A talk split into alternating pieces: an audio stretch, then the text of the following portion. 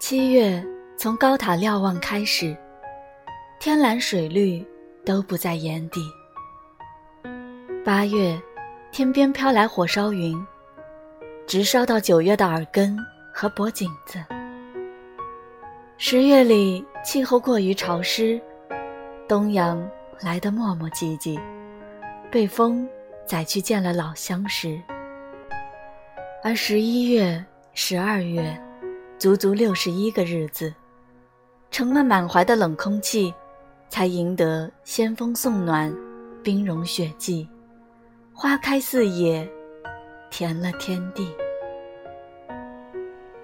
一二三四五。连着六月，十二个月，都只是过程。一切好在很安静，而你是晴空万里，落照赤霞难得的好风景。